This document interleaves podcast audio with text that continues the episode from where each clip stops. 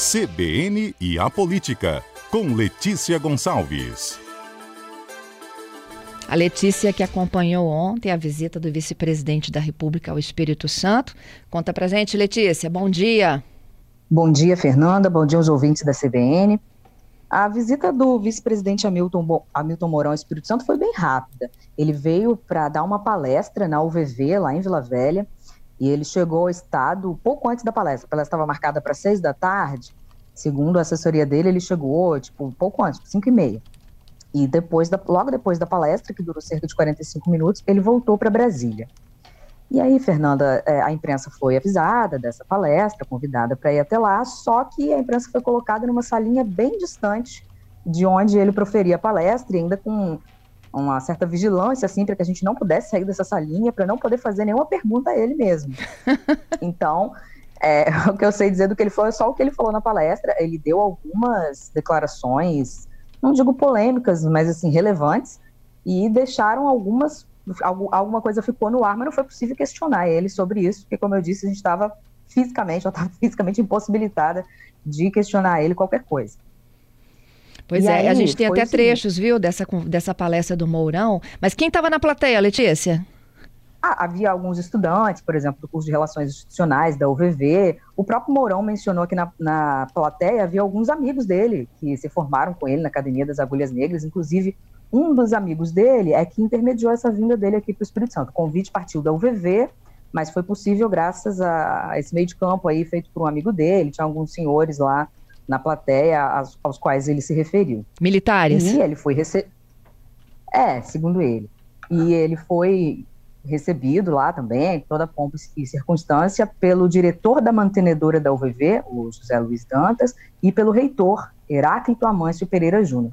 Inclusive, Fernanda, o, o, presidente da mantenedora, o José Luiz Dantas, lá na hora de, de apresentar o Mourão para todo mundo, né, ele disse que o Mourão é o representante legítimo do que há de melhor na sociedade brasileira e lembrou que o Mourão é pré-candidato ao Senado pelo Rio Grande do Sul, mas que num futuro ele, o Dantas, gostaria de ver o Mourão presidente da República. É. Então era uma plateia assim de pessoas que não de, de uma plateia amiga, digamos assim. Isso. Letícia, vamos para o Repórter CBN juntas e a gente continua essa conversa, porque o Mourão não é, né? Não será, não deverá ser, né? Vice na chapa da reeleição de Bolsonaro. A gente explica já. CBN Vitória desta terça, 21 de junho de 2022. Letícia Gonçalves, nossa colunista de política, tem detalhes sobre a visita de ontem, no finalzinho do dia, do vice-presidente da República Mourão. A gente já falou, né, que ele veio a convite de uma universidade, na Universidade de Vila Velha. É, os jornalistas não conseguiram participar de uma coletiva, né, ter acesso diretamente a Mourão. Então, todas essas declarações que a Letícia está nos contando aqui foram dadas durante a explanação dele, né, Letícia? Exatamente, Fernando. A palestra que ele concedeu ontem era sobre a Amazônia. O Mourão, além de general da reserva do Exército e vice-presidente da República, ele é presidente do Conselho Nacional da Amazônia Legal. Também atuou lá como militar, conhece a região. E a Amazônia, né, Fernanda, a gente tem visto aí no noticiário nacional, é, a situação lá ficou bastante em destaque devido aos recentes assassinatos, assassinatos do jornalista inglês Don Phillips e do indigenista e servidor da FUNAI Bruno Pereira. Então, o Mourão chegou a tocar nesse assunto também, do assassinato deles e da questão da dominação de grupos criminosos lá na Amazônia. Lembrando que o Bruno e o Dom foram, foram mortos na, na região conhecida como Vale do Javari. E o Mourão disse: olha, lá é muito grande, é muito difícil, é, a gente precisa realmente aumentar a presença do Estado lá, mas é muito difícil fazer presente porque a, a Amazônia é um mundo, é uma imensidão. Só o Vale do Javari é maior que a ilha da Irlanda, por exemplo, justificando de por que, que né, o Estado não age mais fortemente contra essas organizações criminosas. Lembrando que depois desse assassinato ficou bastante evidente que lá na Amazônia dominam é, grupos ilegais de extração mineral, grupos que, a, que fazem também pesca ilegal, extração de madeira ilegal e também tráfico de drogas. Tem, inclusive, ascendência ali de grupos criminosos narcotraficantes de países vizinhos, não só do Brasil. O negócio está dominado mesmo por bandidos que, inclusive, praticam assassinatos, assim, né, como Kenny Kenato, lá matou duas pessoas. Isso. E aí, é, ele, ele falou sobre isso e chamou o assassinato de, de Bruno e Dom de bárbaro. Foi, Disse que foi um bárbaro assassinato, mas falou mais. Falou mais. Vamos exibir o trechinho do áudio? A Amazônia, né, em termos da exploração da sua riqueza, a primeira coisa que tem que ficar muito clara é que ela tem que ser explorada dentro dos parâmetros de sustentabilidade que balizam o século XXI e essa nossa preocupação né, com a preservação da vida na Terra. O grande futuro da Amazônia ele tem três eixos. Né? Um eixo é a mineração estratégica, cujo maior exemplo é a Vale. Quem foi em Carajás, onde a Vale tem o seu grande projeto de extração de minério de ferro e outros minérios, irá haver um trabalho é, circunscrito à área é, que foi adjudicada à Vale, a preservação da floresta no seu entorno, então, ou seja, uma exploração responsável. A segunda questão que tem que ser tratada muito é, de frente é a questão da existência de áreas de mineração de ouro, diamantes, que hoje são exploradas ilegalmente. Por quê? Essa exploração ilegal favorece aos grupos criminosos. E alguns desses grupos criminosos, lamentavelmente, eles possuem representantes dentro do Congresso Nacional. Né? Isso é uma coisa lamentável. Então ficamos hoje no pior dos mundos. Isso é muito forte, hein, Letícia? Sim, Fernanda. O, o vice-presidente disse que há representantes de grupos criminosos entre deputados federais e senadores. Ele não disse quais seriam esses e nem foi possível questionar a ele isso, mas ele disse que há representantes principalmente aí de pessoas que fazem exploração ilegal de minerais, com representantes no Congresso Nacional e lamentou isso. Agora, a gente sabe, Fernanda, que eh, organizações criminosas não começaram a atuar agora na Amazônia, nem em outros biomas aqui do país, e esses supostos congressistas aí que ele citou também não surgiram do nada. Mas no governo Jair Bolsonaro, do qual o Mourão faz parte, os criminosos eles têm uma cortina de proteção que é fornecida pelo enfraquecimento dos órgãos ambientais e de fiscalização que atuam, por exemplo, na Amazônia. O Bruno Pereira, indigenista assassinado, por exemplo, ele foi exonerado do cargo de coordenador de indígenas isolados em 2019, depois que ele coordenou uma operação que expulsou centenas de garimpeiros da terra indígena Yanomami, em Roraima. E ele, ele era servidor de carreira da FUNAI, mas ocupava essa função de chefia. E logo que ele saiu dessa função de chefia, ele acusou o presidente da FUNAI, que foi nomeado por Bolsonaro, de ser ligado a ruralistas. Então, é complexo. A gente tem a atuação de grupos criminosos, tem também, é, segundo o Mourão, né, grupos criminosos que têm representantes no Congresso Nacional, e tem ainda é, essa leniência, digamos assim, do governo federal ao enfraquecer os órgãos de fiscalização, o que favorece também aos criminosos.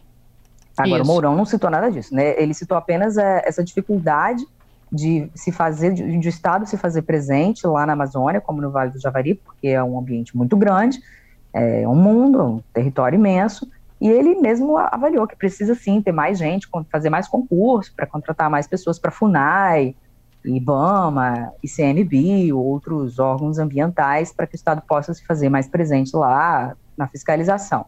Ele chegou a citar também que o governo tem feito alguma coisa. Ele mencionou a Operação Guardiões do Bioma, que foi lançada esse ano, em 2022, coordenada pelo Ministério da Justiça, com participação do Ministério do Meio Ambiente e do Ministério da Defesa.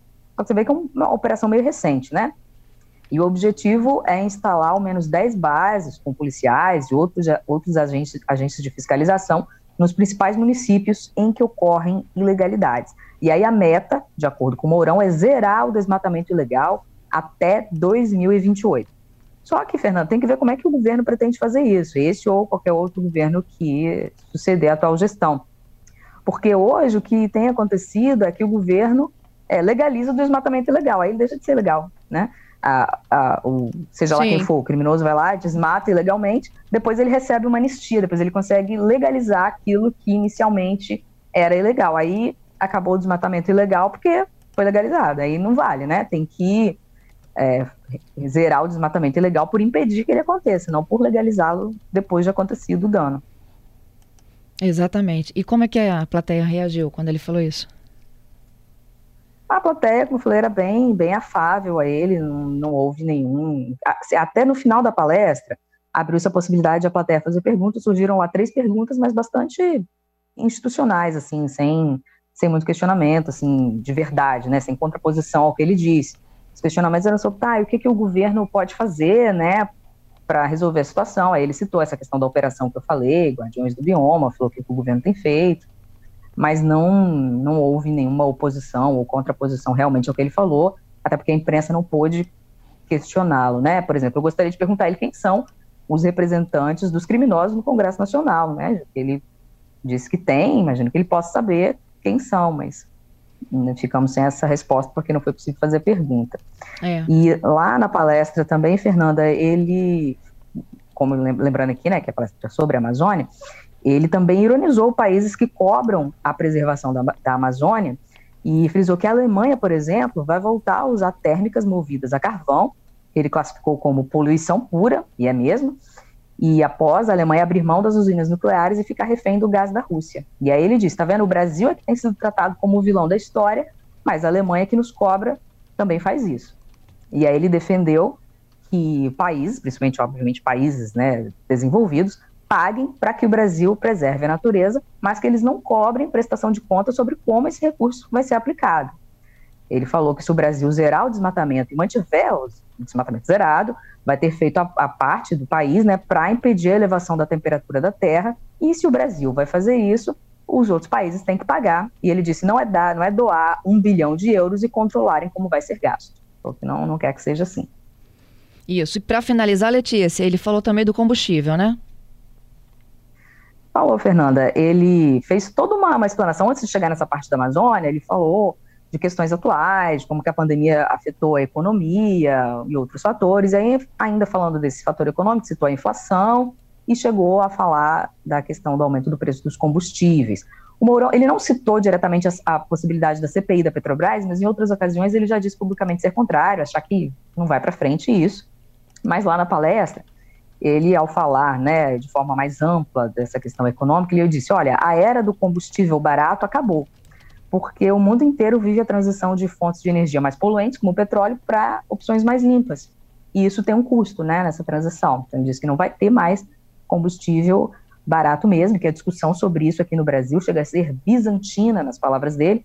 Ele falou o seguinte: olha, se o governo baixa o imposto, a manchete é que é medida eleitoral, mas é a solução que tem, é baixar imposto e taxar as exportações, é o que dá para fazer. Agora, as eleições vão ocorrer em cerca de quatro meses, o presidente Jair Bolsonaro é pré-candidato à reeleição, e ele tenta, de qualquer forma, baixar a inflação, porque preço alto afeta o humor dos eleitores, o que não é bom para quem está no governo. E aí ele tenta aí fazer diversas manobras, agora a última dele, né, fazer uma CPI da Petrobras contra as pessoas que ele mesmo nomeou para a Petrobras, é, tentando, é que é uma jogada política, e também tentando baixar o preço de qualquer forma, cortando dali, cortando daqui, ainda que depois da eleição isso aí pode dar problema, né? Pode aumentar a inflação depois da eleição, mas o negócio dele é baixar a inflação antes da eleição. Depois, aí não tem problema, né? Porque ou ele vai estar reeleito ou o problema vai passar para outra pessoa que assumiu o governo. Isso o Mourão não comentou. Bom, e a, a explicação que eu deixei aqui, né, para por que, que o Mourão né, é pré-candidato ao Senado, porque na chapa para a presidência é cotada a vice como Tereza Cristina. É, tem a Tereza Cristina e tem o general Braga Neto. Isso. Ministro da Defesa. A Tereza Cristina, que é ex-ministra da Agricultura, e o Braga Neto, que está na Defesa. Inicialmente era o Braga Neto, o nome mais forte, é um general é, bem alinhado, assim, com o Bolsonaro, né? Acho que até mais do que o Mourão. O Mourão, de vez em quando, ele, ele dá algumas declarações que, que contradizem atos ou palavras do Bolsonaro, o Braga Neto não o Braga Neto seria uma espécie de seguro contra o impeachment, que era o que o Bolsonaro queria também ao trazer o Mourão, porque assim, ah, se quiserem me tirar, é, quem vai assumir é outro militar. Só que o Mourão é um militar com um perfil um pouco diferente do Bolsonaro, embora ideologicamente né, sejam parecidos. Como eu disse, às vezes ele não, não, não anda de acordo conforme a música do Bolsonaro. Já o Braga Neto mais próximo seria também esse seguro anti-impeachment. Né? Ah, se me tiraram, vai entrar o Braga Neto, que é igual a mim. Mas tem crescido também a bolsa de apostas aí para Tereza Cristina, para segurar o apoio do agronegócio. Muito obrigada, viu, Letícia, pela participação e por dividir conosco a sua apuração. E Fernanda, até a próxima.